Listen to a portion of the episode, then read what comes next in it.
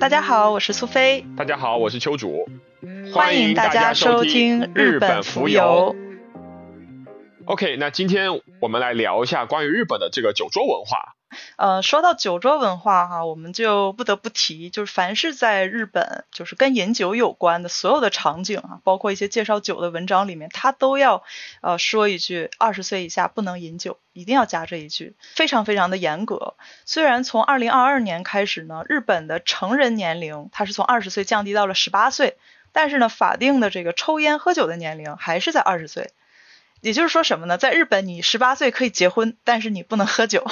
对的，对的，而且呢是不可以私自酿酒的，也就是不能说因为你不到二十岁，然后店里面不卖给你酒，然后你是在家里偷偷酿酒喝，这个也是不行的。好孩子不要学哦。那但是很多人他会在家里酿那个梅子酒啊，这个没关系吗？啊，梅子酒没关系，为什么呢？因为梅子酒它不是从零到一的去制造这个酒精，而是呢它把这个梅子泡在这个日本酒里面，这种是 OK 的。然后还有就是日本做那个甜酒。就是类似咱们国内的酒酿，它的酒精度数呢不超过百分之一，也就是一度以下的话，在日本法律的定义里面，它不属于酒。所以大家会看到很多日本动漫里的镜头，就是那种高中生、初中生的小孩儿，然后他们过年的时候会喝甜酒嘛。但是其实甜酒里面也是有一丢丢酒精的，然后会有他们那种喝醉的镜头啊，就觉得挺可爱的，有这样的一个文化。哦，就其实日本它的法律对于这个酒的定义啊，呃是非常非常的严格的。对的。不知道是不是因为我在国内的时候，因为是很久以前哈，其实我高中开始就有喝酒了，而且真的没有人管。当时跟我们同班同学一起去吃自助餐，然后那个自助餐里啤酒都是可以自助的，然后我们就在那边大喝特喝，也没有人管我们，最后还把一个同学给喝吐了。厉害厉害！对，我是反过来，我在高中之前呢，我是不喝酒的，因为我在小学的时候有经历过一次事，就是我们家这个过年，然后就是什么爷爷奶奶，然后爸爸妈妈，然后各种七大姑八大姨一起喝酒，然后我爸在有一次就是他自个喝醉了，喝醉之后呢，就开始各种撒酒疯啊什么，就让幼小的我留下了非常大的童年阴影，然后。就之后我亲戚朋友啊什么让我喝酒啊什么，我都会跟他们说，就是成年之前喝酒会影响智力，所以我不喝。那当时特别犟，你知道吧？但是你比大人对对对。然后之后上了大学就就开始控制不住了，就是慢慢的从一个讨厌酒的人变成是一个喜欢酒的人，有了这样一个转变。说明你长大了，就是你懂得了大人才懂的这个酒。说明我继承了我爸妈的基因，还是有这个文化在里这里面的。呃，我是东北人嘛，东北那边喝酒是挺狠的，尤其是酒桌上劝酒啊什么的，所以我小的时候一直也挺反感的吧，就觉得哎怎么老是逼我爸我妈喝酒啊，好讨厌之类的。但是长大之后呢，虽然不会劝酒，但是也会慢慢明白啊，原来酒这个东西还挺好喝的。对对对。小的时候觉得很难喝，长大以后慢慢就能够去体味它了。对。我其实说实话，我不是说特别喜欢酒，就是酒本身啊。当然酒也有好喝不好喝的，但是可能对我来说，就是你现在跟我说喝酒这个词儿，我第一反应我想到的是那些居酒屋里的下酒菜。然后才是酒，然后是喝酒的时候这个氛围，这个比较快乐的感觉。就其实酒精本身对我来说还并不是一个特别有魅力的一种东西。不知道跟我就是类似想法的人多不多哈？那你其实就是一个吃货，你这个 下酒菜其实是下菜酒对吗？啊，对对对，有用来下菜。但是呢，有时候它没有酒又不行。有时候比如说吃到一些好东西啊，或者说是今天忙了一天啊什么的，你就感觉就光吃一桌子菜就差点什么，你就会想来一杯酒，或者是看世界杯的时候，基本上啤酒这个是标配。对你这么说，我倒是想起刚来日本的时候就听到这么一种说法，日语里面有一个说法，就是说这个东西吃了以后我就想喝酒，就是 osake nomi t a k u n a osake susumu。对对，中文里面没有这种说法，但是我到日本才头一次发现，哦，原来有些下酒菜确实你吃了就是想配点酒的，觉得不喝酒它就有点浪费了。对对对对对，我以前看过一个日本的电视节目叫《秘密的县民秀》（Himitsu no Keimin Show）。然后那里面他就是会介绍各种各样日本的乡土料理嘛，但是那个节目因为它是在黄金时间播出的，不能有那个喝酒的镜头，所以每次那些嘉宾他吃完那些当地的料理的时候，就会就是虚空的模拟一个杯子，然后假装自己现在喝了一杯啤酒的那个感觉，好像也也挺可怜的。对对对，日本有一家那个酒厂是我忘了是三得利还是麒麟，就做过一次啤酒的广告，那个广告里面就是一杯酒都没有，但是他在。所有的场景里面，比如说去春天赏花、看樱花，然后大家坐在那个塑料布上面，然后开始吃便当，然后大家就会举起一个虚空的这个杯子，然后开始做那个喝酒的那个镜头，就特别有意思。就是整个广告里面一杯酒都没有出现，但是会让你特别想喝酒。哎，挺有意思的，回头找来看看。虽然我也很喜欢吃，但是我也蛮喜欢喝酒的那个微醺的感觉。嗯，对，就是呃，稍微喝完以后，就会觉得释放了真正的自己。对对对，就觉得平时的你那些顾虑的事情都无所谓了，然后你的性格变得特别特别的好，可以嗨起来。你有没有发现，喝完酒之后外语会变得特别好？啊，这个真的是这样的，不仅是我这么感觉，我听了好多人也都是这么说的。对，大家都会这样。对，所以在大学的时候吧，因为在国内嘛，当时大家也经常喝啤酒，但是可能我真正开始去享受喝酒这件事情，并且频繁的喝酒，还是来到日本之后啊。我也是，当然，当然那个时候我也是已经成年了，已经二十三岁了。当时，对对对。那我们可以先聊聊留学的时候喝酒的一些事情。呃，那我先来说吧。其实我在日本上学的时间很短，只有大学院，就是相当于咱们国内的这个硕士两年的时间是在日本的大学上的。当时因为学生比较穷嘛，然后也没怎么打打工所以说喝酒就是比较拮据。日本人大家知道，他喝酒是有个预算的档位的，就是比如说学生的话是三千一顿这样一一个档位，然后可能刚进社会的话是四千，然后稍微好一点的话是五千，大概是这样的感觉。所以我们当时都是喝这种三千左右档位的酒，然后更多的时候呢是跟这个宿舍呀，或者说跟研究室的人一起喝，然后喝的话就不一定要去店里面，有些就是直接在研究室里就干了。大学的时候有呃有住过一段时间的国际学生的那个宿舍。然后那个宿舍就是有个那种 lounge，一个一个休息室。然后我们那个宿舍呢，其实大部分是欧美人，然后亚洲人其实不多。然后欧美人呢，他们就很喜欢办这种 party，然后基本上每周吧，就必须要在那儿就是搞那么一回。然后欧美人留学生其实也没怎么有这个有钱，所以说他们也是买那种就日本那种大纸盒，有点像那个牛奶盒包装的那种。酒最廉价的那种，超市里面就是我不知道大家了不了解，就日本那个日本酒有个特别有名的廉价酒叫 Onikoloshi 杀鬼啊，对，就是 他们他们就是拿那种特别特别便宜的酒，然后就倒在那个一次性的那个塑料杯里。还有一点就是我觉得也是文化差异，就是真的欧美的学生他们喝酒是不怎么弄下酒菜的，就特别特别简单的一点点。对，我也想说他们就干喝。对，就真的我我我完全顶不住。然后我当时喝的时候，就是大概晚上七点钟八点开始喝，然后喝了一段时间，我就问那个当时他们主办是个荷兰的留学生嘛，我问他我说你们这顿喝完准备去哪呀？然后他们就说差不多我们喝到十一点钟，然后坐电车去涩谷蹦迪。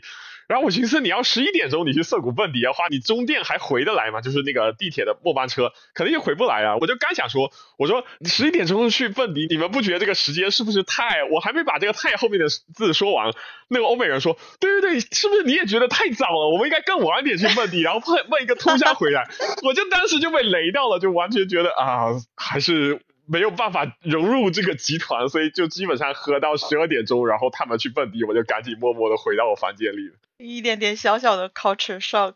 对对对。欧美人真的是玩起来很疯。我当时上学的时候，跟我关系最好的有一个瑞典人，一个日本人嘛。嗯。然后我们加上我是中国人的话，就我们各自的朋友圈其实是遍布这三个国家的。然后就会跟各种各样学校，然后各种各样国家的人一起玩儿。嗯，当时喝的特别狠，说实在，嗯，就是我，而且我们也是去那种要么是便宜的居酒屋，要么是比较便宜的卡拉 OK。然后呢，日本这些店里，它一般都会有一个叫“农民后代”，汉字就是喝酒放题吧？对，畅饮。也就是说，我付两千多块钱或者三千多块钱，然后在这段时间里面，我点多少酒都可以。对的，对的。然后我们就疯狂的喝，因为你喝的越快越划算嘛。然后当时就是会玩各种各样的那种呃喝酒的游戏，晚上输的人就直接点威士忌，然后呃按指节来喝，就是一指节的高度。比如说你输了，你就要喝一大口威士忌。这个就是当时我们跟欧美人玩的这个游戏。然后还有就是因为韩国人也特别能喝酒嘛，韩国不是有一种特别便宜的酒嘛，就是那个韩国清酒，到韩国料理店基本都有卖的，大概也就是几百日元呃一瓶吧。嗯，然后那个呃酒呢，它是有一个铝盖儿的。嗯，然后他们很多人就会拿那个盖儿去做一个游戏，就是把那个铝盖儿拿下来以后呢，下下面会有个小环儿，然后那个环儿就会有一点点连着那个铝盖儿嘛，然后他就会把那个环拧几次，然后大家轮流用手指去弹，然后有的时候是倒水，谁弹掉了，谁就喝一杯。然后有的时候是，如果你弹掉了，你前面的人要喝一杯，然后大家就会这种疯狂的去用力弹，去陷害前面的人，然后弹完了这一瓶喝完了，然后我们再下一瓶这种。厉害。当时真的因为大家都很年轻，就是喝酒不要命的那种。对啊，我们经常说日本人不劝酒不劝酒什么的，其实年轻人他其实不能算劝酒，但是他有很多这种间接的这种让你去喝酒的方法，就真的很好玩。当时我记得我在研究室的时候，我们研究室就是那种年终那种年会嘛，然后点那种外卖啊，在研究室里自己喝，然后我就拿了一瓶中国的白酒到我研究室里面，也是对于他们来说也是非常大的这种卡路加效果。研究室有个德国人。他就闻了一口那个酒，就是你知道国内那种像茅台啊什么那个酒，它是用白瓶子装的嘛，然后是不透明的。从其他国家人眼里看来，那个东西就不太像是酒瓶子。他又闻了一下那个味道，他就反复的就问我说：“你确定这个东西是用来喝的吗？就是你拿的是不是医用酒精？”然后他喝了也觉得那个度数特别特别的高。所以当时就是我们有好多酒嘛，然后所以他们先喝他们自己的酒，然后我看我那个白酒没什么人喝，我就去劝酒，去把那个酒就倒到这个我研究室那个日本人前辈的那个杯子里面，然后我跟他说，我说前辈，咱们俩是不是朋友？然后 他看了我一眼，他说他说啊是，然后我就说是朋友你就把这杯给喝了，然后他就跟我把这杯喝了，就我一个人基本上就靠那一瓶白酒能够把一个研究室里的人全放倒。天呐，而且他们应该不知道这个东西度数很高，他们会不会一上起来喝一大口？啊，他们知道度数很高，所以我就让他们就是杯子底儿一次倒一点。但是我跟他们说一定要干杯，就是一定要把这个酒喝完，因因为我跟他说中国人说的干杯是要把酒全部喝完的，一点点小小的中式礼仪。对的。刚才说到就是日本人他是不会劝酒的嘛，也就是说在日本无论是什么样的场合，如果你真的不能喝酒的话，其实你只要说一下，就是说比如说我酒精过敏，或者说我真的就是喝一点就身体不舒服的话，其实是不会有人去强迫你的。对，基本上身体健康这个事情就是一个万能的理由。但是呢，刚才像我们所说的，基本上是大家会进行一个筛选之后。就是比较喜欢喝的人，经常聚在一起这样喝。嗯，其实现在回想起来，不应该喝的那么猛的，还是有蛮多的隐患的吧。尤其是日本的话呢，呃，年轻人，尤其是大学生，这个过度饮酒，它也出现了很多很多的社会问题。像我刚来日本的时候，呃，就听说一个词叫做 “nomisa”。嗯，nomisa 是什么呢？它就是呃喝酒非常猛的社团。的这样的一个简称，然后呢，这些社团呢，它往往是一些，比如像啊网球社团啊，就是那种好像有很多帅哥美女，然后人际人际关系又有一点点乱，然后大家进这个社团里面呢，其实他的目的是有点那种交友啊，想要交女朋友男朋友，呃，然后平时就很喜欢玩，很喜欢喝的这些人聚在一起。对的，对的。然后这样的社团呢，其实很久以前就有很多，它算是就是大学里面比较传统的一个文化吧。嗯，但是呢，在有一段时间呢，这种社团它其实会成为一些犯罪的温床，然后就出现了很多的事件，比如说，呃，早稻田曾经就发生一个震惊日本社会的叫做 Super Free 的事件。嗯，这是什么？它是一个叫做 Super Free 的一个社团，然后这个社团它的名义是举办活动，各种各样的交流活动，但是呢，这个呃社团的老大。反正是也是一个长得非常丑的男的，大家可以去搜一下。这个老大呢，他就借着这些活动和这个社团的名义，然后去各种给妹子灌酒，然后就偷偷的去进行一些性侵犯。而且他性侵犯的这个时间长度是长达四年，而且据说是多达几百人，非常非常恐怖的一个事情。然后后来大概在这个二零零三年左右，事情终于被曝光了。那当时其他社团的人不知道吗？呃，我觉得肯定有很多人是知道的，嗯，因为日本的警方把它定义为一种习惯性的集团强奸行为，嗯，你就想一下这个，这个当时是多么不堪的一个情况，然后后来终于被人给举报了嘛，然后这个东西被扣出来之后，最后这个老大他是被判了十四年的有期徒刑。哦，那还行，算算是警警方没有和稀泥，还是把这个事情处理的比较的彻底。对，真的，据说这个被害者的总数超过四百人。天呐，那才判这么几年，便宜他了。真的，而且呃，最后一共是逮捕了十五个人，嗯，就是至少这个主犯有十五人以上，而且都是非常有名的大学的非常优秀的学生，嗯，也不能说是他成绩优秀吧，就是人品并不优秀哈。对，然后这个事情呃，在日本社会引起轰动之后呢，呃，包括我们来日本的时候，呃，学校里面就会有很多很多的传单啊，宣传，就是说大家不要去这个过度的喝酒，尤其是不要喝醉，对的，一定要注意人身安全，嗯就会有很多这这方面的注意吧。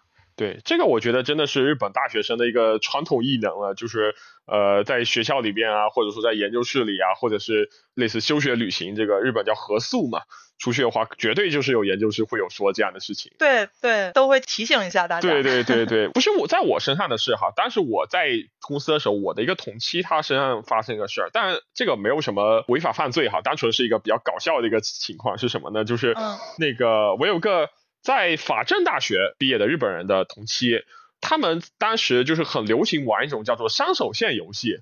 这个山手线游戏不是我们平时的那个划拳的那个山手线游戏哈，他们的山手线游戏是什么呢？是你绕我那个山手线去做，然后你每做一站呢，就是下来找个最近的便利店，然后买一杯酒，然后把这杯酒喝了之后呢，再坐山手线再去下一站。然后因为上手线是环形的嘛，所以这个游戏永远不会结束，就一直得喝到就某个人就是 喝倒了为止这种感觉。嗯对，然后我那个同期他就跟几个朋友去喝，然后喝着喝着不知道喝到哪个站了，反正就喝倒了，直接就躺在大街上就睡着了。然后他朋友也不知道为啥就没有管他回去了，他就在那儿这个街头睡了一晚上。然后第二天醒来的时候呢，他发现他发现他屎拉裤兜里了，然后然后。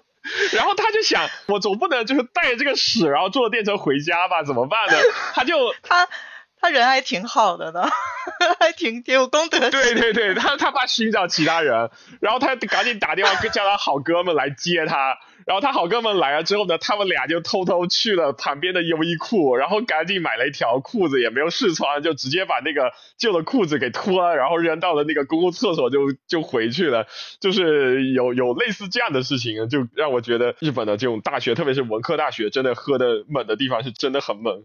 对，我发现日本人非常喜欢喝到这种程度，就是不省人事。然后你在这个周五、周六的晚上，如果你到新宿、涩谷一些大站，然后在晚上十二点左右的时候，你会经常发现有的人就是瘫在站台上，对的，或者是，瘫在大街上。对，嗯，之前刚来日本的时候，大概二零一四年嘛，嗯当时在网上发生了一件非常非常有名的，叫做这个 c r i s 什么集团泥醉事件。这个泥醉呢，就是烂醉如泥的意思哈、从中文来的。然后当时就是明治大学也是一堆人去喝酒，然后大概一群人，包括女生穿着超短裙，就是直接躺在大街上。然后大家一开始还想这是不是什么 犯罪事件啊？嗯是不是不是大家被集体毒倒了什么的？嗯，后来那些照片就在网上疯传嘛，后来发现就只是大家喝醉了，嗯，然后躺在那里，最后 最后那个社团都被废了，社团被强强行取缔。对理解理解。对，嗯大家如果感兴趣的话，也可以搜一下日本一些综艺节目啊，像什么《月曜夜未央》之类的，就是他采访的这种瘫在路上的这个呃路人特别特别的多，还是挺有意思的。对，其实呃，日本人不太能喝酒，就是我之前看过一个研究，日本人的基因其实是不太能够去分解这个酒精的，所以他们很多人都会酒精过敏，或者是喝一点就脸特别红。喝一点儿脸特别红的人，其实就是他分解酒精不够嘛，所以酒精都进入血管了才会这样子。这种人其实最好不要喝太多，对，但是呢，他们又很喜欢喝，而且一定要喝到这种 对对烂醉，如泥 为止。嗯、也因此会有很多交通事故吧。其实很多电车的人身事故啊，嗯撞到人啊什么的，他其实都是那个人喝醉了，然后不小心掉到站台里面，其实还蛮嗯危险的。是的，是的，确实说到这个的话，我想到就是我们做房地产的话，就是看房子的地段啊什么的，特别是日本的房子哈，就是特别重点会看的一点，就是说这个房子周边呢有没有这个呃日语叫欢乐街，就是那种一条街就是各种居酒屋呀、饭店啊什么的地方，因为有这样的街呢，就意味着就是会有很多的醉汉在路上，然后有很多醉汉呢，这些醉汉多多少少都会惹上一些麻烦事儿。所以这会成为一个就是衡量一个区域治安好不好的指标之一，这个也是挺有日本特色的。哦原来如此。嗯，嗯，哎，你能不能喝？你的喝酒水平跟日本人比怎么样？呃，我跟日本人喝没有喝醉过，但是我我在日本跟中国人喝喝茅台的时候喝醉过一回，然后是真的是 喝断片了，就是我醉酒前的一小时的记忆已经没有了。然后别人跟我描述说我喝完的时候是怎么样怎么样怎么样，我我一点我都不记得。然后躺在地板上开始吐，是边睡觉边吐的那个状态，就很诡异，就是那很危险。对对对，就是你一不小心你会把被你自己的呕吐给呛到啊，这样的。对对对对，就如果旁边有人的话还好，但是最危险的是那种自己喝完自己回家以后，然后边睡觉边吐啊，这种很容易窒息。那你喝完以后，其实属于那种喝完以后会会睡觉会困的啊。对我一点都没有，就是那种兴奋啊或者撒酒疯之类，就是喝完就是暴睡。那那你酒品还蛮好啊？是吗？因为我是属于那种，也不知道是不是因为东北人的血统，嗯，我是分解酒精非常的快。就如果我是在很短的时间内去快速的喝一些烈酒的话，可能我会醉。但是如果大家一边聊天一边喝的话，我就可以永远循环。就是我基本上喝完一会儿，就发现这酒劲儿就没了，然后我必须得再喝。就我必须得不断不断去摄入酒精，所以就会造成一个什么结果呢？就是以前在日本跟别人喝酒的时候，往往是最后大家都倒了，但是只有我没倒，然后你就会看到各种各样的独特的风景。那你这个真的是天下无敌了，在日本真的是酒圣。对，但是其实我也有就是喝醉喝喝吐的时候，但是我没有喝过断片儿。哦，就也有呃，我是一般胃先受不了了，所以就喝吐了，吐完就没事儿了这种。对，最开始就是我们研究室偶尔也会喝嘛，嗯，然后比如说这个忘年会啊什么的，一年的结束大家聚在一起喝酒，然后之前就是我们研究室喝酒，喝完以后就大家最后都不行了，嗯，然后就有一个平常不太熟的一个学妹吧，晚我们一年进来的，然后这个学妹喝醉了之后就扑在我身上嚎啕大哭，嗯，然后别人都睡觉了，然后就只有她在这哭，然后我也。不知道该怎么办，然后我就跟他，我就问他说说怎么了呀？你是有什么伤心的事情吗？然后他就跟我讲述说他喜欢我们研究室的一个前辈，那个前辈算是我的同期吧，也是一个日本人，嗯，但是呢就是这种爱而不得，然后平时就很痛苦啊什么的。然后其实我也挺尴尬，我也不知道怎么安慰他。然后最后就是没有办法，因为他也喝得很醉很醉了嘛，我就印象特别深刻，扶着他，然后是大概十一点十二点深夜的时候，扶着他就是一步一步的走过那个东京大学 那个校园的路，然后一边扶着他走，一边安慰他。天呐。那你这个真的仁至义尽了呀！我觉得一般就是如果同学有喝醉什么，最多就是要找个毛毯让他在研究室睡一晚，第二天他再自个想办法。就是你如果能跟人喝到最后的话，其实你会看到很多很多人性的一些东西吧？对的，对的。能看到很多人真实的一面。对。嗯，还有一件事情，其实我没有跟任何人讲过哈，就是以前跟很多。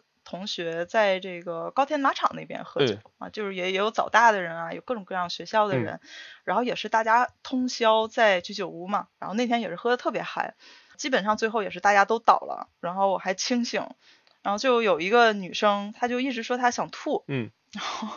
我也没有办法，我就忘记在哪里找了一个，好像是那个 Don Quixote 的一个非常非常堂吉诃德破烂的塑料袋，对，黄色，我还记得是个黄色塑料袋。然后我就套在他头上，然后把那个塑料袋系在他脖子上，就看起来好像是我用塑料袋在拎着一个人头，我就在那一直等他，等他吐。然后后来过了一会儿，我也忘了他吐没吐了，反正他就慢慢就好了。然后其他的男生也醒了嘛，然后就呃有人说说那个，要不然我到宾馆开个房，然后把大家都扔到那边，就大家一起睡到早上，啊，睡到早上之后各自就回家了嘛。然后因为我是清醒的，我就直接就回去了。然后回去之后呢，第二天同行的一个女生给我打电话，她说就是当天大家各自回去之后呢，她就比较担心，她就去了那个人开的宾馆。然后那个宾馆当时应该大概有三四个人吧，嗯，就是那个男生带走的，就都都扔到那边去睡觉了。然后他进去之后就发现这个男生，你懂吗？就是在在对其中一个喝的烂醉的女生，嗯，做的那个事情。哦，对。然后当时就就是给我非常非常的冲击。啊，我早稻田有个同学也是这样的啊，当然是日本人啊，就是那个女生呢，她是有男朋友的，但是她不知道为啥，就是某次喝醉的时候呢，去了另外一个男生家里边，然后他们俩就滚床单了，然后那个男生就是在我们眼里都是那种呃比较胖、比较高，然后比较憨的那种人，就怎么看都不像是女生感兴趣的类型。是的，是的。对，就这些人，他们都是你平常跟他们交朋友的时候非常好的人。对对对对对。所以我当时非常的震惊，但是后来我也没有再跟他们去喝酒了嘛，因为这个事情。所以到底后来，到底当时那女生是不是清醒呢？或者说最之后怎么样了？其实我也不太知道了。对，而且最关键是我身边发生这个例子呢，那个男生和她男朋友是认识的，然后呢，她男朋友后来也知道这个事情了。但是她男朋友没有跟那个女生分手，然后那个他们男朋友就是单独去跟那个男生谈了一次，我不知道谈了什么内容。然后之后他们大家居然还能够就是非常友善的继续维持这个这个这个社区，就让我觉得非常的惊讶。真的是。嗯，看可能每个人他的价值观都不一样吧，但是当时真的刚来日本那几年，就是这些事情给我的震动还 蛮大的。对的，对的，对的。嗯，看来大家周边都有个类似这样的事情，只是平时不说而已。对，对，对，对，对，对，就是大家年轻的时候可能多多少少有目击过吧，或者经历过这样的事情。所以如果现在呃让我再回到当时的时候，因为当时还是年轻，真的什么都不懂嘛，嗯啊就觉得哇这好奇葩呀，然后结束了。嗯，但是现在回想起来，其实。其实，就如果你对自己饮酒有自信，你觉得我不会醉的话还好。但是如果你曾经发生过断片儿，嗯，或者说喝多了就容易睡着了，什么都不知道的话，那女生真的不要。跟男生就再有男生场合喝那么多，对对，真的是很危险。其实，嗯嗯，对，其实日本这个喝酒这个感觉哈啊，我一直觉得，呃，日本就是男生和女生两个人单独去喝酒，它深层暗含的意思就跟在中国一个男生和一个女生两个人单独去看电影是一样的。就是韩寒有说过一句话，他说如果一男一女一起去看电影，那就等于这一男一女可以去滚床单了的这样的一句话。当然这句话说的有点夸张，但是我觉得把它挪到日本的这个场景来，就是两个人。一起去喝酒，完全是一个意思。对对对，日本包括街头搭讪的时候，就是问你要不要去喝一杯。对对对对对，他不会说别的，他只是说你要不要去喝一杯。对对对对对。对，然后如果你答应的话，其实就是会在对方看来哈，会默许这件事情。是的，是的。对对，所以哎呀，没有没有想象的那么简单，大家还是要保持警惕的，对，保护好自己。不知道小伙伴们有没有 get 到什么新知识？我们上来说这么刺激啊，大家可能也被吓到了。嗯，那我们再聊聊这个成人哈，进入社会之后，其实我觉得喝酒就没有呃像学生时候那样了。嗯，其实大家就会比较有节制，然后讲究也多了。它更多时候是作为一个社交工具。嗯，对，这个我也给大家简单介绍一下，就是日本人去喝酒大概是什么样一个情况。除了前面说的这种大学生社团喝酒呀，跟朋友之间的。这个喝酒啊，那比如说我们到公司里面之后呢，喝酒大概是这几种类型。第一种类型呢，就是我们说叫欢迎会或者这个送别会。比如说你的这个组里边来了个新人，或者说某个人他要辞职了，或者说要离职了，那这个我们会以这个为理由去搞一次这样的这个酒会。欢迎会或者送别会的话，一般就是被欢迎或者被送别的对象不需要付钱，那其他人给他去付钱。那比如说像当时在日本的 IBM 实习的时候，我们就有呃送别会。当然送别会是因为我们实习期到了嘛，也不是什么不愉快的事。然后当时因为我们组里面两个实习生都是外国人，一个是我，另外一个是个波兰人。然后这个波兰人呢是一个阿宅，就是真的特别特别宅的那种。然后我们的上司就问他说：“你送别会你要去哪里喝酒？”他说：“我想去女仆咖啡。”我们跟他说：“女仆咖啡喝不了酒，但是有女仆这个居酒屋，你去不去喝？”他说：“可以。”然后我们就真的是去了。因为很难想象，像 IBM，因为我去的是就是研究部门嘛，里面全是各种老头，然后或者四五十岁那种大叔，平时都是那种各种写论文特别一本正经的人。然后我们这样一群怎么说呢？有很明显代沟的人，然后一块去了这个女仆居酒屋去喝酒，然后里面呢还有各种活动，什么猜谜呀、猜拳啊什么的。然后他们喝嗨了，就说让我们轮流去猜嘛。去猜的时候，然后我去猜，他们就说：“哦，现在是中国选手。”然后波兰人去猜的时候，现在是波兰选手，感觉像搞得像是一个奥运会似的这种感觉。嗯，所以这个就让我觉得特别有意思，就是觉得 IBM 这些大叔还挺好的。就虽然说他们平时不是去这样的地方，但是这样会陪着我们实习生去。对，因为那个大叔真的是那种怎么说，特别特别传统日本人，就对他来说，就是他一顿饭只要有味噌汤和米饭就够了。哦，对对对对，就。对，就这样的人。大叔说我也开开眼界嘛。所以那个女仆居酒屋，它是具体是什么样的？就是服务员他会穿成女仆的样子。对。然后他会跟你这个石头剪子布，然后这个谁输了谁喝，是这样吗？对。然后他有各种各样的这个增值服务，比如说你可以花钱跟他去拍那个大头贴，然后比如说你点那个下酒菜，不是日本人很喜欢吃那个炸薯条之类的吗？然后炸薯条那个酱，你可以让女仆来调，然后你可以告诉她说要调什么酱，然后或者是告诉她说你要个什么样的感觉的一个酱，然后她会帮你去各种酱去混，然后混酱的时候呢，她就会站旁边跟你去聊天。就其实我感觉吃起来很健康，比我想象健康多了。他只是给你调个 番茄酱。对对对，真的就是 女女仆咖啡厅和女仆居酒，我觉得真的超级健全的一点就是黑暗的东西都没有。对哦，嗯，那感觉就女生去应该也也挺好玩的。对对对，我以前其实蛮喜欢去女仆咖啡的，因为我当时觉得哎特别特别可爱那些妹子。嗯，然后这个是欢迎会和送别会，然后第二种呢就是公司的年会。年会的话，一般就是公司，比如说这个一期就是一一个财年，它结束的时候呢，为了犒劳大家，或者说是领导们就是说，哎，那我们下期要去做什么这样的一个会，我们会去办。我原本这个公司算是比较大的嘛，那他们办这个年会也比较的夸张，会在那种办公楼里面，我们整栋楼是我们公司的，然后其中一层就全清出来。然后请各种的那种，比如说你吃寿司，就是真的是寿司的那个职人给你去捏那个寿司，然后还有什么烤牛肉也是烤完，然后现场就给你切嘛。基本上公司的年会就是不需要你去掏钱，这个全部公司报销。然后它同时，因为我们是技术部门嘛，所以还会有一些技术部门的特有的一些小的那个活动，就是也在那个那一层里面，比如说有拼那个四驱车，然后有打那个什么怪物猎人，你可以跟你的领导一起去打，然后把他就是打得落花流水的感觉。对，这个是公司的年会，也算是日本比较常见的。嗯，啊，说到年会啊，我也想插一句，就是之前，嗯，也是日本公司的年会，让我印象特别深刻的一点啊，就是呃，上司会出来表演节目娱乐我们。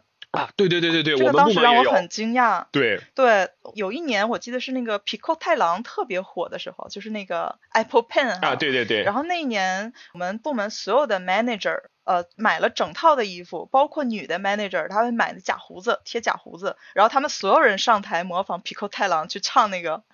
I have an apple, I have a pen。啊，对，就是去娱乐大家。我觉得这个跟国内有点相反的，领导不会下场的。对对对，而且我觉得可能也是因为咱们都是 IT 公司嘛，IT 公司真的是就是越顶部的人，其实会在年会的时候被欺负的越惨的那种。啊，对，好像是特意这样子。对对对对，就像你说这个，我们部门有一模一样的这个啊，是吗？对，就是我我原来在四某嘛，然后四某以前他出过一个字母的广告，请的是那个日本一个组合叫打 bump。就是他们唱那个 Come on Baby American 的那个，然后我们的那次扩展呢？就是我们所有 manager 以上的人，所有人都买了衣服，像你说的那样，然后他们是排练过的，然后就是真的是像那个 Come on Baby American 那样，就边唱边跳，然后。唱完一曲之后呢，他们下台，本人上台了，就那个乐队的真的成员，他们把他请过来，然后又跳了一遍，就感觉特别好玩。然后太豪华了。对对对，然后请搞笑艺人，然后搞笑艺人一般都要恶搞某个人嘛，然后恶搞对象全部都是我我们组里的那些领导。对对对，呃，我们也是恶搞对象全都是领导，而且越大的领导越恶搞。当时社长就是年年都被搞的那种。对对对，年年都要搞点社长每次都会说一些梗，说社长找不到朋友，社长什么打游。游戏很烂之类的，对对对，社长打游戏很烂，对，我们是同一个社长吧？对对对对，嗯嗯，就是这个文化还蛮有意思的，但是我不知道就是呃其他的公司怎么样啊？因为其他的公司像那种传统的公司，我觉得可能上下级关系还是比较的呃严森严一些吧，可能是的，是的。嗯，对，这是公司年会。第三个就是这个相亲会，相亲会这个日语叫国空。这个的话，其实学生时代也有了，但是现在没有像以前那么流行。现在大家都划那个手机 app 了嘛。那所谓的国空呢，它就是说有一个人会出来组织，然后会大概比如说选五个男生、五个女生，然后大家就是去一个居酒屋。然后日本的居酒屋是那种细长型的这个桌子嘛，所以说你是可以每个人面都可以坐到面对面的，大家互相自我介绍啊、聊天啊、喝酒啊，然后觉得能看得上眼。的话就是跟对方呃交换联系方式，这个也是很典型的一个喝酒的场景。你有参加过国空吗？我没有参加过国空，但是我的同期还有我就是认识日本的男生女生都有参加过。女生去参加过的一个感觉呢，就是觉得效率很低，经常会一桌男生一个都看不上。然后男生去参加国空的时候呢，就是很多人会说里面会有托，就是会有那种长得巨漂亮的女生，但是呢非常的冷淡，就是你无论怎么样去撩她，她都不会跟你换联系方式的那种。原来如此。对对对，就是这里面水还蛮深的，还是要看组织这个国空的这个组织者，就是是不是那种很有能力的人。嗯，这种一般都是男生买单，对吗？男生多出，女生少出，但两边都会出。哦。我虽然没有参加过国空，但是以前也是非常非常久以前，日本其实曾经流行过一个东西叫马七空。嗯，马七就是街道的街，也就是说国空是相亲会嘛，然后马七空它其实就是，呃，我把一整个地区变成这个相亲的场所，然后组织好几百人，然后这好几百人呢可能分布在这个呃街区的五个居酒屋里面。嗯，然后你可以换居酒屋，你也可以换座。我去当过组织人员吧，算是。然后特别有意思，就是比如说我们每个人会被分到某个居酒屋，比如说这个十点到十二点，你就在这个居酒屋去组织大家。然后比如进来之后，你要给这个男男女女分配桌子。比如很多人会有一些要求，比如说有的女生就会偷偷拉我过去说，哎，你看看有没有哪桌男生比较帅的，给我安排一下。原来还有这种操作，第一次听说。对，我就当时就觉得，嗯，这女生好尖呐，但是我并不想，因为跟我也没有关系。确实。然后你就发现很多人是目的性非常强的，他可能坐下去，他觉得对方不太满意，他基本上马上就走了，嗯，他就不会照顾到对方的面子的。嗯嗯。然后有的人可能就比较相对来说就可能善良一些，他就呃。呃，即使对方不喜欢，他也坚持说我聊到十五分钟，因为他大概是二十分钟、十五分钟一轮换这样。然后让他每次能接触到更多的人嘛。嗯。然后马七空就是这种地区相亲，其实是当时日本政府他有组织在做的。啊，是政府一个是政府，对，很多都是政府和地方去组织的。因为一个是因为大家都知道日本少子高龄化嘛，就政府为了让大家能有更多结婚生子的机会，也是操碎了心。另外一个就是它也是一个地方活性化，就这些店啊，它是可以挣到钱的嘛。嗯，然后你到那边，比如你下午可能顺便再去哪哪玩啊之类的，对，也是有商业活动。一个对于对地方这个激活地方商业的一个行为吧，嗯，就还蛮有意思的。哦，原来如此。就马奇空这个词听到，但是具体就是怎么操作，我还是第一次听。对，其实是规模超级大的。原来如此，原来如此。嗯，OK。嗯。那这个是相亲会，然后再有线下的这种约会啊，或者就国内说经常说面基，这个是一对一喝酒的，也是这种喝酒常见的这个方式。那除了前面说的这种一男一女一起喝酒，国内一男一女一起去看电影的这个形式之外呢，也有就是比如说呃我在 Twitter 啊，我在在线游戏里面啊认识的一个人，然后线下去跟他见面，然后这种情况也会去喝酒。其实我个人感觉一对一喝酒是谈生意的一个特别好的机会，嗯，因为像我现在做自由职业的话，其实很多时候会跟客户。的负责人，然后去喝一下，然后很多时候就可以聊得很深，然后也可以聊出很多业务合作。嗯，其实我感觉就是日本的这种一对一喝酒，就跟国内说，哎，我请你吃个饭吧，就是差不多的感觉。哦，是这样的，是。对对对。大多数时候你在这种公共场合，很多人见面的情况下，其实你跟日本人很难聊到很深，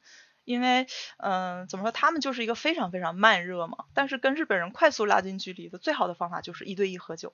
对的，对的，我记得当时就是我玩 D I App 里，就是那种呃相亲软件的时候，也经常有呃一对一喝酒的机会。当时其实还有很多那种坊间的那种传闻，那种小技巧，就是说，哎，你喝到什么程度，然后你看对方什么反应，你会知道，哎，差不多喝到位了之类的。它是有说法的，就是比如说有个说法叫做 mirroring，呃，镜子那个 mirror，然后它加个 i n g，日语叫米拉丁哥，就是说。假如说你跟一个女生喝酒，你端起酒杯喝一口，然后她看到你喝一口的时候，她也端起酒杯喝一口，或者说是你跟她说一个不太好笑的笑话，但是她会陪着你笑。就说明 A 这个人对你有好感，就是是日语叫 m i k u a 可以进一步发展的，有类似这样的东西在日本还蛮多的。原来如此，作为一个女生，我想说，其实，在女生泡男生的技巧里面，有一点就是这个，就是说你可以故意去模仿男生的行为，这样男生就会认为你对他有好感。魔高一尺，道高一丈。对，呃，日本的很多教你谈恋爱、教你聊男生的这个节目里面也会说。就说，比如这个男生他手托腮了，然后我也故意手托腮这样子，对，然后这样子好像说在人的心理上面，对方就会觉得你们两个比较亲近。原来都是都是套路。但但是女生本来是对你有好感才会用出这一招的嘛，对对对，所以你这个结论其实也没错。对，也是一种交流。对。OK，那这个是约会面基。那下一个就是经常喝酒的一个理由呢，叫做交流会。日语是把它叫做这个空心开，就是这个恳亲会。那交流会有什么场景呢？一个比较常见的场景是在校的大学生跟这个大学毕业的社会人，哎，他们进行一次这样的一个交流。那当然，交流双方都是有目的的哈。这种就是从你这个学校毕业的前辈呢，日语是叫 OB 或者 OG，Old Boy Old Girl 的这个简称。那 OBOG 他们来的一个理由呢，就是代表他们的公司。来去学校等于说是挖人，或者说尽早去招聘到一些合适的人才，因为大家知道日本它是一个非常充分就业的国家，它的岗位永远是比应聘的人更多的，所以说各个公司之间呢，它是抢人才的这样一个感觉，所以说就会有这种所谓的借着这种我交流会这个名义呢，我去笼络这些学生。那同时呢，学生他也有一个这样的交流的机会，就是他想去了解公司怎么样，然后有些公司。啊，虽然说就是大部分是这种缺人的哈，但是公司它也是一种就是宁缺毋滥的态度，肯定也是要优秀的学生他才会把你放进来的。所以说呢，作为学生呢，你去打听这样的一些情报呢，就会对你的这个就职其实是有蛮大的一些好处的。那比如说我在东工大的时候呢，呃，我们就有一次是跟那个日立他的一次建学会兼这个交流会，建学会的意思就是说去公司里面去参观。然后看他们做的一些东西，然后参观完之后呢，会有个交流会。那交流会的时候呢，会有日历里面部长啊，或者是这个董事会级别的人，然后会过来跟学生一起喝酒啊、聊天啊什么的。然后我不知道大家就是有有多少在日本找过工作哈，就是日本找工作的时候呢，他面试他不会问你很多专业性的问题。他会问你一些很就是英语叫很 behavior 的问题，很一般的问题，比如说他会问你说，那你为什么来日立，对吧？你为什么想进我们家公司？很多留学生不懂就傻乎乎就说啊，因为你们公司大，因为你们公司待遇好什么的，这个你在日本肯定是行不通的。那你要说什么呢？你要说到就是说。哎，为什么你要去这家公司？你不去他的竞争对手的公司？比如说跟日立竞争的有什么 NEC 啊，有什么富士通啊之类的公司？嗯，有点像追女生啦，就是女生会问你说你为什么喜欢我啊？你不能光说啊你身材好，你皮肤白什么，这肯定是不行的嘛。那所以就要去了解这个公司跟其他公司有什么不一样的地方。那这个不一样的地方呢，是你通过官网啊，或者说通过什么财报啊、外部的信息是很难了解到的。然后我当时就是想要了解这个信息，所以我当时就是交流会的时候呢，我就拿了一杯酒，我就找了一个里面年纪最大的人，看起来像是一个部长级别的，然后我就跟他碰杯，碰完杯之后，我就跟他说，我说最近我看新闻说这个 NEC 好像业绩不怎么样，就他们的竞争对手。我说，但是日我看日立的财报还不错，我就说为什么日立它就能比 NEC 好呢？然后这个部长他跟我说啊，那是因为我们日立，他说叫综合力很强。什么叫综合力很强呢？就是 NEC 它可能比如说主要是做什么电器啊，做 IT 啊之类，但是我们日立呢，我们做电器做 IT，我们还做比如说交通设施啊，做发电啊，做这种基础设施啊之类的。哎，所以说我们日立这个业绩能比 NEC 强。然后我就把这个话就偷偷记住了。然后之后我去面日立的时候，第一轮面试，对面的那个面试官就问了我一个同样的问题，就说你为什么想进日立？然后我就跟他说，因为日立的综合能力非常强。然后我把那个总就是部长说的话原封不动的跟他说了一遍。那个面试官跟我说，大概是两三个面试官吧。他说，那个同学，你能不能稍微出去一下？我们现在要开个会，然后一会儿我再让你进来。我说可以。然后我就出去了。然后过了五分钟，那个面试官就敲门喊我进来。然后我进去之后，他跟我说：“同学，我们决定给你发 offer 了，你可以不要再面其他的公司了。之后虽然说还有二面、三面，但是我先告诉你，这些面都是做样子。今年的六月一号，务必请你来公司跟我们握手，因为日本哇塞，还有这种操作？对对对，就是让我当时觉得哇塞，这原来喝酒还能喝出这样的东西来。这个很很鼓励大家哈，如果说这个在日本有找工作的话，真的是跟这些厉害的人喝一喝，然后去套到他们的情报。其实你只要。要有他们百分之十甚至百分之一的这样的眼界，你就能拿到很多的这个资源了。对，所以面试官会觉得哇，这个同学年纪轻轻有部长级的任职，所以赶紧把他招进来。但是你最后去了吗？我最后没有去，不好意思。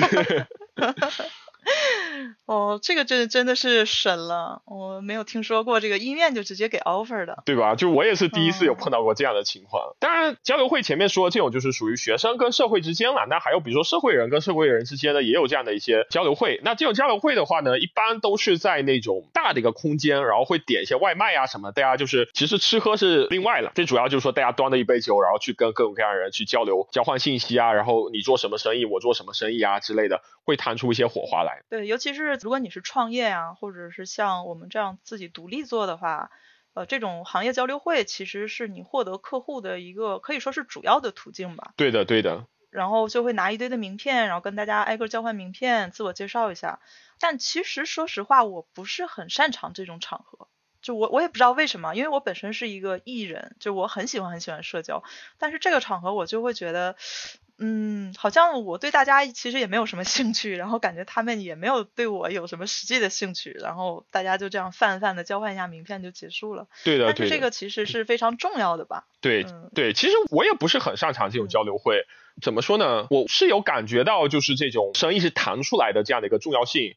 因为我曾经最有意思的一次是我剪头发的时候谈出了一个生意，因为当时我在理发的时候呢，那个小哥不知道为什么就是对虚拟货币和区块链特别感兴趣，然后聊了聊就发现，哎，他原来兼职还在另外一家 IT 企业里面做销售员，然后他又说他们公司缺人，就问我要不要去帮忙他去做一些 IT 业开发什么的，所以确实类似的这种情况还蛮多的。呃，剪头小哥，然后兼职做销售员。对的，对的，对的，就特别有意思。然后后来我的那个程序员朋友就问我说：“东京有什么地方剪头发比较有意思？”我就跟他说：“来我们这个理发店嘛，他可以跟你聊一个下午的区块链。”这让我想起来，之前我听说过日本有一个人，是他的主业是魔术师，然后他的副业是在 JR 开电车。哇天呐，这个跨行也跨太多了。这个以后有机会可以详聊。我觉得日本有很多这样神奇的人类。对对对对，OK OK。嗯，对，其实还有一点啊，就是像这个也是喝酒这个理由，有个叫做商业宴请，就是像比如说请客户啊，跟他们搞好关系，然后让他们去做你们公司的单子啊，这个日语叫接待接待。嗯，这个的话确实也是非常非常重要的，就是喝酒一个理由。但是这个内容要展开太多了，咱们以后可以找一个嘉宾，然后咱们一起在这个专门讲一期。对，啊，可以考虑找个商社的，嗯，经常接待的人。对对对。对。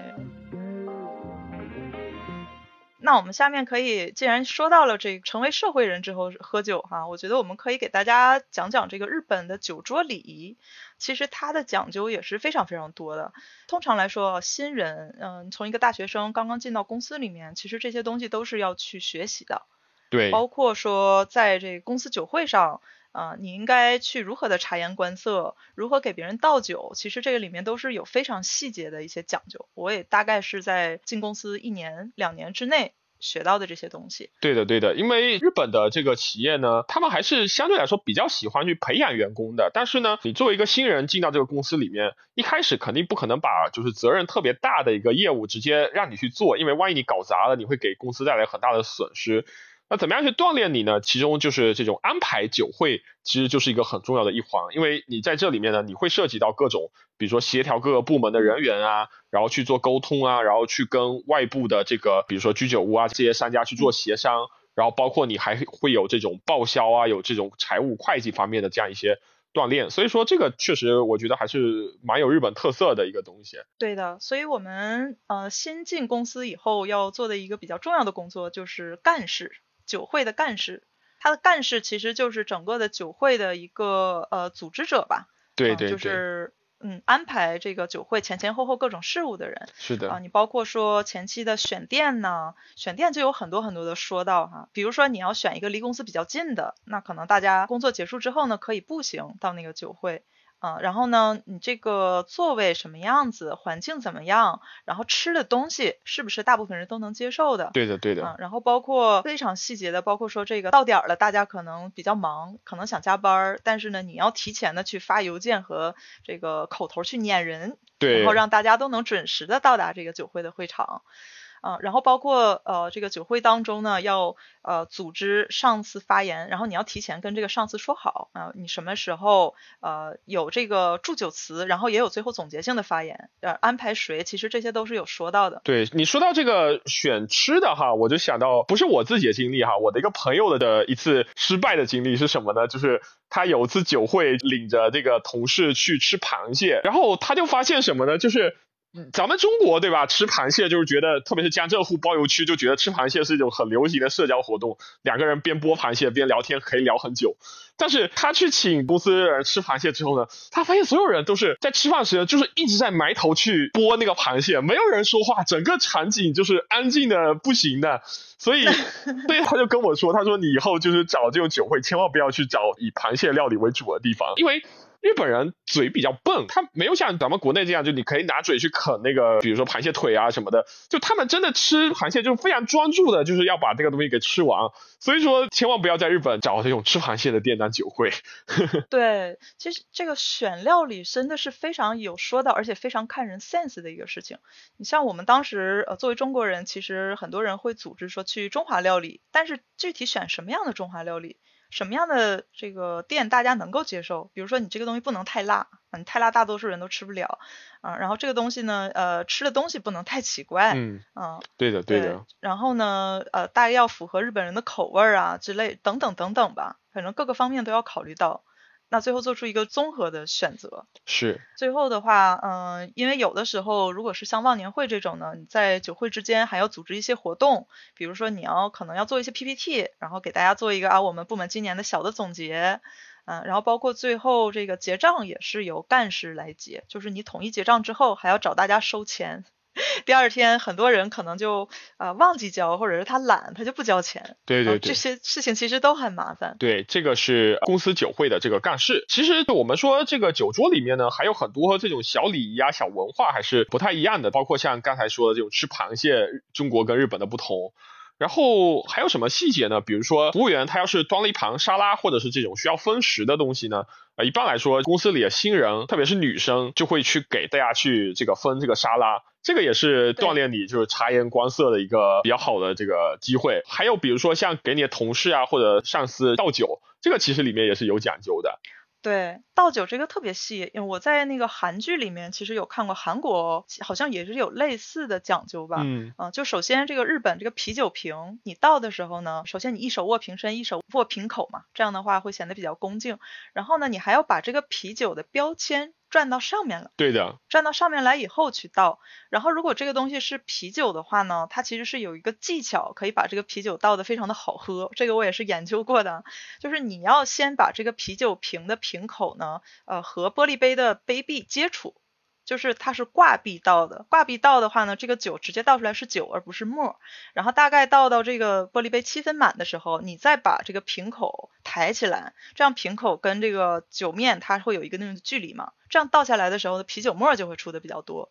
这样你最后倒出来一个就是七分酒三分沫的一个非常完美的比例。然后这个也是日本人特别喜欢喝的一个比例。对对对。然后基本上你要倒到这个程度，大家就会觉得哦，你这个人倒酒合格了。对对对，这个国内有个类似的说法，就是你说这个叫杯壁下流，对，就是沿着这个杯壁往下倒这个。但是可能大家比较难想象怎么做到这个三分的这个泡沫，因为中国的这个啤酒是比较淡的，然后它的泡沫没有那么多。但是日本人喝酒一般是喝生啤，然后它的沫子你如果想做的话，是可以做到很多很多的泡沫，而且它相对来说保持的时间也会比较长。那你如果实在是不会倒啤酒怎么办呢？特别是在家里面，哎，日本还有专门的这种制造泡沫的机械，就是你把它卡在那个瓶口上面。然后你把那个开关往左拨，它就是倒出来就是酒，不会有一点泡沫。然后往右拨，它就是全部都是泡沫。就靠这种方法，你也可以做到人造的那个三七分。对，我觉得日本人喝啤酒好像默认就必须是有沫的。如果这个啤酒上来没有沫，他可能就会觉得哦，这个东西是不是放了时间比较长啊什么的。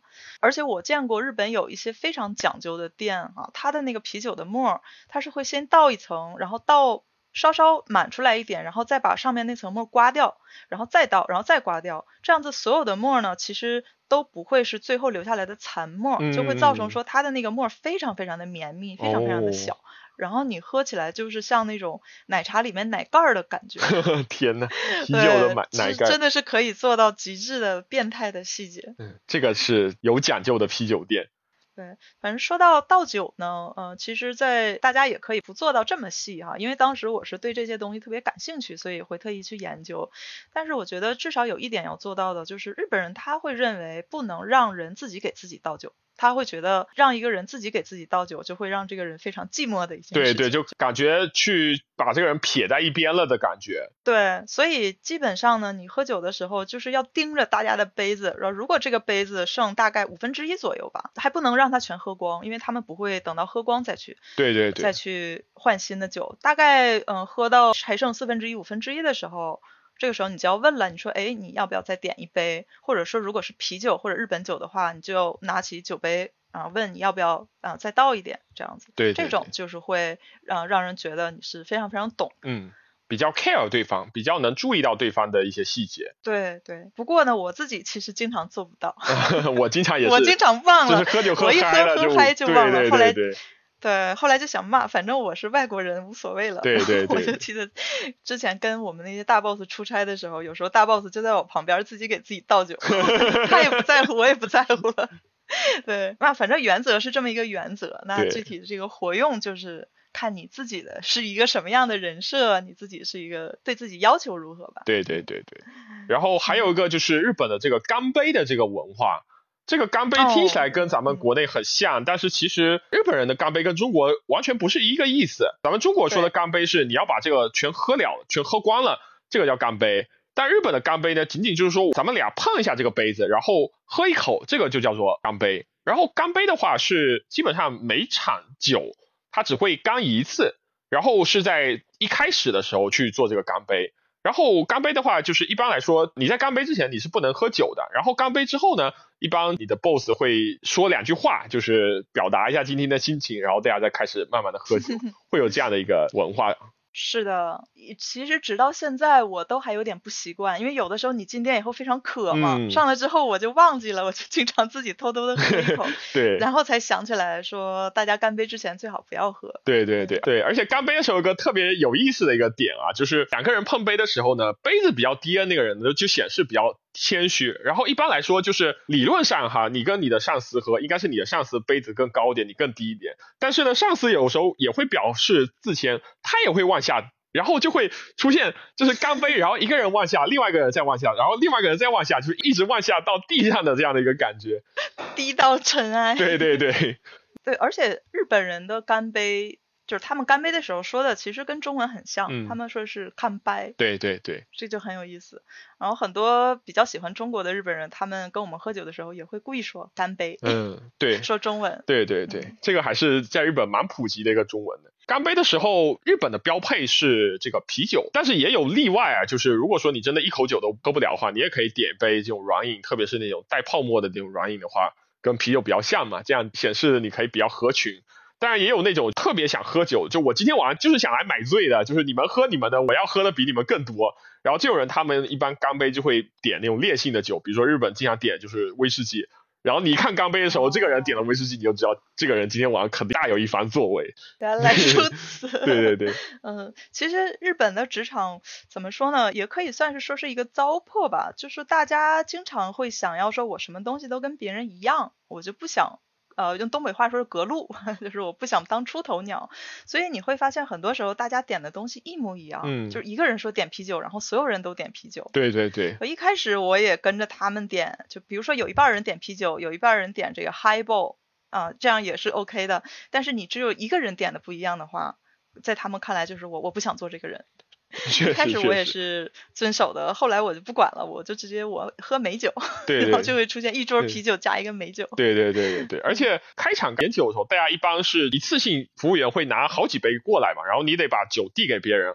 然后这里面其实有一个说法的，就是什么呢？就是如果说这个酒是常温的或者是热的，那你要先把这个酒给你的上司，然后你再把最后一杯酒拿到自己手里，就是让上司先喝。但是如果这个酒是凉的话，你应该先拿你自己的酒，然后最后再把最后一杯酒给你上司，因为最后一杯酒是最凉的。对，当然这个是我在一个商社里面听的说法，不一定说是日本就是社会的标配，但是确实是有这样的一个呃东西。哦，我听说就像商社这种的话，其实他们在这些礼仪上会特别特别的呃讲究。对对对。有一些呃一般的公司不会去注意到的，他们都会去注意。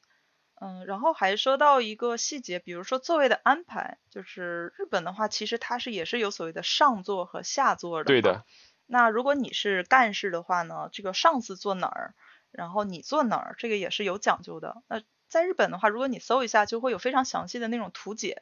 但是整体来说呢，就是越往里面的座位就越高级。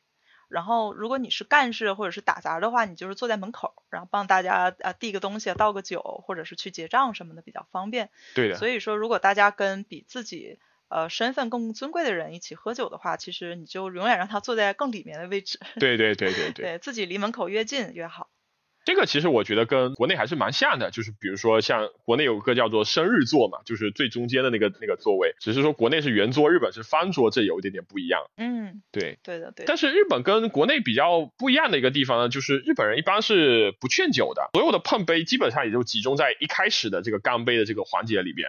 所以日本是不会有这种，就是哎，我跟你喝一个，咱们中途碰个杯，或者说更夸张，像国内有那种叫，我不知道东北叫什么哈，我们福建是叫打通关。就是说，你一个圆桌的人，然后你每个人都挨个喝过去。我不知道这个叫什么，但我们会说提一个啊，就是这一桌所有的人都需要提一个，哪怕你是一个小孩儿。所以东北的小孩从小我们就会被训练提一个，你要站起来，然后说一段冠冕堂皇的话，感谢现场所有的叔叔阿姨，我以后要好好学习，然后啊，我干了，大家随意，对的，对的，对，这个确 实日本是没有。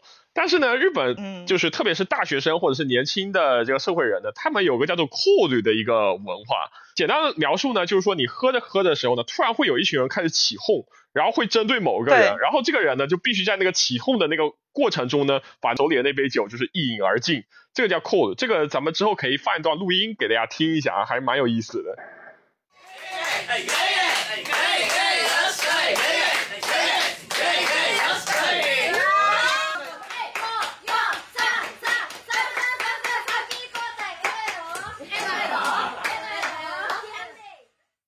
其实它也是一种呃软劝酒吧。因为你如果是被扣着、被起哄的那个人的话，其实你是没法不喝的。对对对。但是它也属于日本，就日本人会认为它也是传统文化里的一个糟粕的东西。嗯，包括大家看日剧的时候，很多时候也会有这样的场景哈，就是说这种中年 上司，然后去叫年轻人喝酒，然后年轻人拒绝了，他说我下班以后我就要回家。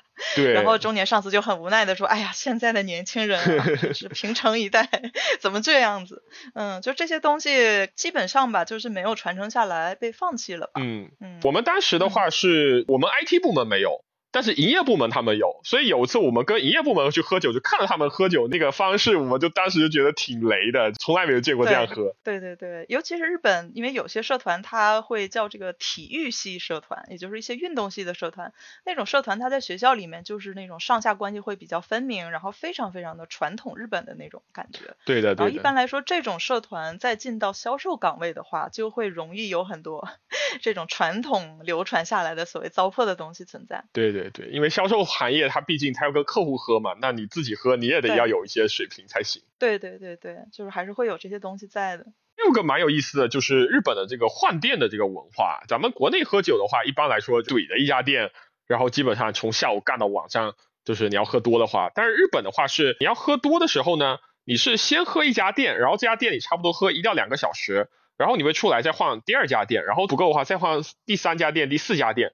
这个日语叫哈西锅，就是中文翻译叫梯子的意思，就是你会不断的这个架梯子往不同的店里面去走。我觉得哈，就是一个原因呢，是因为日本的这种居酒屋一般比较小，它能提供的这个菜品有限，所以说你基本上这家店里喝一两个小时，你能吃的下酒菜，能喝到酒就喝差不多了。所以说你想再弄点新鲜的话，你就得换店。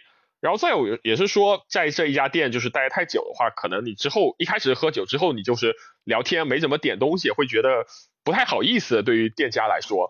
我之前接待一个从国内来旅游的朋友嘛，他就很惊奇的跟我说，他说为什么日本的店都有时间限制的？嗯，确实。嗯，大多数就是两个小时，或者长一点的话两个半小时。然后基本上，呃，大概提前半个小时就会跟你说啊，我们就是 last order 了，要就是你要最后再点一波，以后就不能再点了，然后再过半个小时就要走人。其实，嗯，我觉得他说了，我才注意到说啊，对啊，日本的这个所有的店。基本所有的店都不会让你一直待在这里，这可能也是大家会换店的一个原因。对，还有一点就是，我觉得它也是给你的这个团体的人需要提早走的人的一个机会。就是如果说你在一桌子就一直喝的话，中途要有人走就觉得不太好意思。但你中途你换第二家、第三家，这个日本一般会说想去第二家的举手，然后举手，然后没有举手的人他就可以借此机会就可以先回去了。因为有些人他可能会住的比较远一些啊，当然这个也扯到就是日本的喝酒呢，它有个叫中电文化，特别像这个东京，这样大城市的话，大家主要的移动都是靠这个坐电车的。那电车的话，它有晚上的末班车，末班车比如说一些大的线的话，可能会到十二点或者是一点，但是往郊区走的话，它可能十一点或者十二点就没有车了。所以说，一般来说，喝到最晚最晚，也就是到末班车这个时间，一定是会回去的。对，然后可能有少数的人关系特别好的，他们已经决定要喝通宵了，那他们可能就会。啊，第三家、第四家这种，而且我觉得他们，呃，换的越多，因为人也越少嘛，然后他们会聊的话题就越深。对对对。有很多时候，一些公司的八卦呀，一些政治关系啊，其实你都是在后面这个酒会才会出现的。对对对，真的就是很多小伙伴就是会说，哎，日本人是不是都很含蓄，都不喜欢聊八卦，都很薄情的这种感觉？其实完全不是的，就是。你要跟他们喝酒，就是喝到第三家、第四家店，你就发现真的日本人也特别特别喜欢聊八卦。对，基本上第二家店开始吧，这种各种坏话啊就已经开始说了啊，旁边哪个部门的什么什么什么，其实大家都很讨厌他。对对对对，就真的就是我觉得你要跟一个上司搞好关系，或者说跟一个同事搞好关系，最简单方法就是陪着他喝到第三家或者第四家。你可以不喝酒，比如说你确实酒很弱的话，你喝点软饮什么，但喝到第三家、第四家。聊一些特别八卦的一些东西，然后大家有了一个共情之后呢，第二天在每个人睁着这个睡不醒的眼睛去上班，然后大家互相看着对方都是睡不醒的状态，就知道啊，昨天咱们喝的比较好，深入交流了。日本同事好感度 up 的一个套餐就是一直喝，然后吃喝到早上一起去吃个拉面。啊，对对对，这是 他们很喜欢喝到最后吃个拉面，不知道为什么，嗯。然后还有一点就是这个日本的这个酒会啊，它的付费的方式，日本的话很少会有谁谁谁请客这样的说法，它更多的呢是一种就是前面说这种欢迎会或者送别会，那被欢迎或者被送别的人不要出钱，剩下人等于说大家一起出钱去请他。然后还有一种呢，就是说你比如说你在研究室里，就是你跟你的教授或者副教授一起去喝，那你在公司里就跟着你的上司或者是大领导去喝。那基本上呢，地位越高的人，他出的钱也要越多。那比如说我们原来研究室的喝法呢，就是呃，我们一般去的店就是那种人均大概三千日元左右，然后教授呢会掏一万日元，副教授会掏五千日元，然后剩下的这个部分呢，我们几个学生在平分，所以实际上我们能掏的也就是一千六、一千七左右，大概这个是。日本这种当领导还挺不容易的一个地方，因为你别看领导比你多挣了那么一点钱，他其实在喝酒的时候他掏钱就会掏的很多，而且有时候有些领导他工作比较忙，就你们八点开始喝的时候，他可能九点或者十点才能赶场赶得到，然后他其实没喝多少，就喝一杯酒，然后可能吃两块炸鸡，他就得掏那个大头一万块两万块，对。而且其实日本公司里面大家的工资差的不会那么的多，对对对，上司其实嗯并不多赚太多，对对对，所以上司真的还蛮辛苦的在日本。对，有的时候最开始当干事啊，这些到底谁交多少钱也是干事去决定的，然后经常会呃不太清楚说这个东西到底要谁出多少钱啊，有时候就会去问一下前辈或者问一下上司。让他们去帮自己决定。少人数吃饭的时候，包括男生跟女生一起吃饭、约会的话，其实请客的情况也不太多。